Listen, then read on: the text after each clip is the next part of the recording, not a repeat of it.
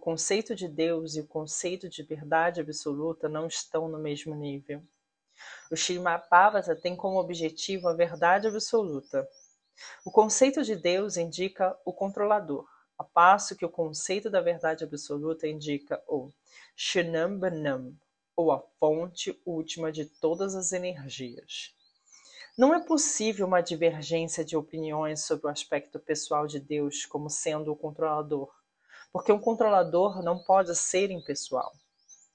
Evidentemente, o governo moderno, especialmente o governo democrático, é impessoal até certo ponto. Mas, em última análise, o chefe executivo é uma pessoa, e o aspecto impessoal do governo é subordinado ao aspecto pessoal. Assim, não há dúvidas de que sempre que nos referirmos a um controle sobre outras pessoas, teremos que admitir a existência de um aspecto pessoal.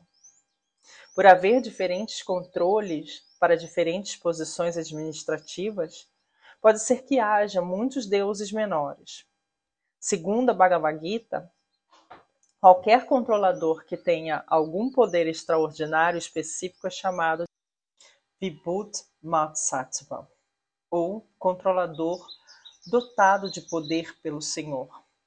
Há muitos Vibhuti-Mattattvas, controladores ou deuses com poderes específicos diversos, mas a verdade absoluta é única e incomparável. Este Srimad designa a verdade absoluta, ou Shnim Banam, como sendo Param Satyam. Shri Vyasadeva, o autor do Srimad-Bhagavatam, primeiramente oferece suas respeitosas referências ao Param Satyam, verdade absoluta.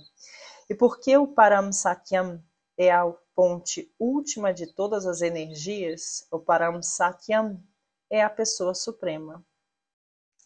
Não resta dúvidas de que os deuses ou os controladores são pessoas, mas o Param Satyam de quem os deuses obtêm poderes de controle é a pessoa suprema. A palavra sânscrita Ishvara, controlador, transmite o significado de Deus, mas a pessoa suprema é chamada de Prameshvara ou Ishvara Suprema. A pessoa suprema ou Prameshvara é a suprema personalidade consciente e porque ele não recebe nenhum poder de nenhuma outra fonte, ele possui a suprema independência. Na literatura védica, Brahman é descrito como o Deus Supremo, ou a cabeça de todos os outros deuses, tais como Indra, Kandra, Varuna. Mas o Srimad Bhavata confirma que nem mesmo Brahman é independente no que diz respeito ao seu poder e conhecimento. Ele recebeu conhecimento sobre a forma dos Vedas, a partir da pessoa suprema, que mora dentro do coração de todo ser vivo. Os indivíduos infinitesimais, que são partes integrantes da personalidade suprema, talvez saibam, direta e indiretamente, tudo a respeito de seus corpos ou características externas, mas a personalidade suprema sabe tudo sobre seus aspectos externos e internos. As palavras de Amangyashya sugerem que a fonte de toda a produção, manutenção ou destruição é a mesma suprema pessoa consciente. Mesmo com a nossa experiência atual, podemos entender que nada é gerado a partir da matéria inerte, senão que a matéria inerte pode ser gerada a partir da entidade viva. Por exemplo, através do contato com a entidade viva, o corpo material transforma-se em máquina funcional. Os homens com um fundo insuficiente de conhecimento equivocam-se ao pensar que o mecanismo do corpo é o ser vivo. Mas o fato é que o ser vivo é a base da máquina corpórea. A máquina corpórea torna-se inútil assim que a centelha viva sai do corpo. De forma similar, A fonte original de toda a energia material é a Pessoa Suprema. Esse fato é expresso em todos os outros textos védicos e todos os expoentes da ciência espiritual têm aceitado essa verdade. A força viva é chamada de Brahman e um dos acharyas, mestres mais importantes, a saber, Shrimpada Shankaracharya, prega que o Brahman é substância, ao passo que o cósmico, mundo cósmico é categoria. A fonte original de todas as energias é a força viva, o que é logicamente aceito como a pessoa suprema. Ela é, portanto, consciente de todas as coisas passadas, presentes e futuras, e também de cada canto de suas manifestações, tanto materiais quanto espirituais.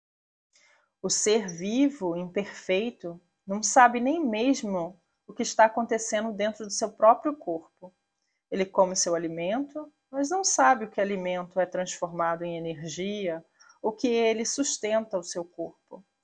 Quando um ser vivo é perfeito, ele sabe tudo o que acontece. E uma vez que a pessoa suprema é toda perfeita, é bastante natural que ele saiba tudo com todos os detalhes.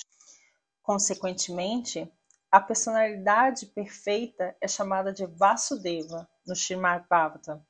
Vasudeva significa aquele que vive em toda parte com consciência plena e em completa posse de sua energia completa. Tudo isso é claramente explicado no Srimad Bhagavatam e o leitor terá ampla oportunidade de estudá-lo, examinando criticamente. Na era atual, o Senhor Shri Chaitanya Mahaprabhu pregou o Srimad Bhagavatam através da demonstração prática. É mais fácil penetrar nos tópicos do Srimad Bhagavatam por intermédio da misericórdia sem causa de Shri Chaitanya. Por isso, inserimos aqui um pequeno esboço de sua vida e preceitos para ajudar o leitor a entender o verdadeiro mérito do Srimad Bhagavatam. É imprescindível que aprendamos o Srimad Bhagavatam com a pessoa Bhagavatam. A pessoa Bhagavatam é aquela cuja própria vida é o Srimad Bhagavatam na prática uma vez que Shri Chaitanya Mahaprabhu é a absoluta personalidade de Deus. Ele é tanto Bhagavan quanto Bhagavatam, em pessoa e em som. Portanto, seu processo de abordar o Srimad Bhagavatam é prático para todas as pessoas do mundo. Era seu desejo que o Srimad Bhagavatam fosse pregado nos quatro cantos do mundo por parte daqueles que tivessem nascido na Índia. O Srimad Bhagavatam é a ciência de Krishna, absoluta personalidade de Deus, de quem temos informação preliminar pelo texto da Bhagavad Gita. Shri Chaitanya Mahaprabhu diz que qualquer um que seja bem versado na ciência de Krishna, o Srimad Bhagavatam ou e a Bhagavad Gita, pode se tornar um pregador ou preceptor autorizado da ciência de Krishna, independente de quem seja. Há uma necessidade da ciência de Krishna na sociedade humana para o bem de toda a humanidade sofredora do mundo. Nós simplesmente pedimos aos leitores de todas as nações que aceitem essa ciência de Krishna para o seu próprio bem para o bem da sociedade e para o bem dos povos de todo o mundo.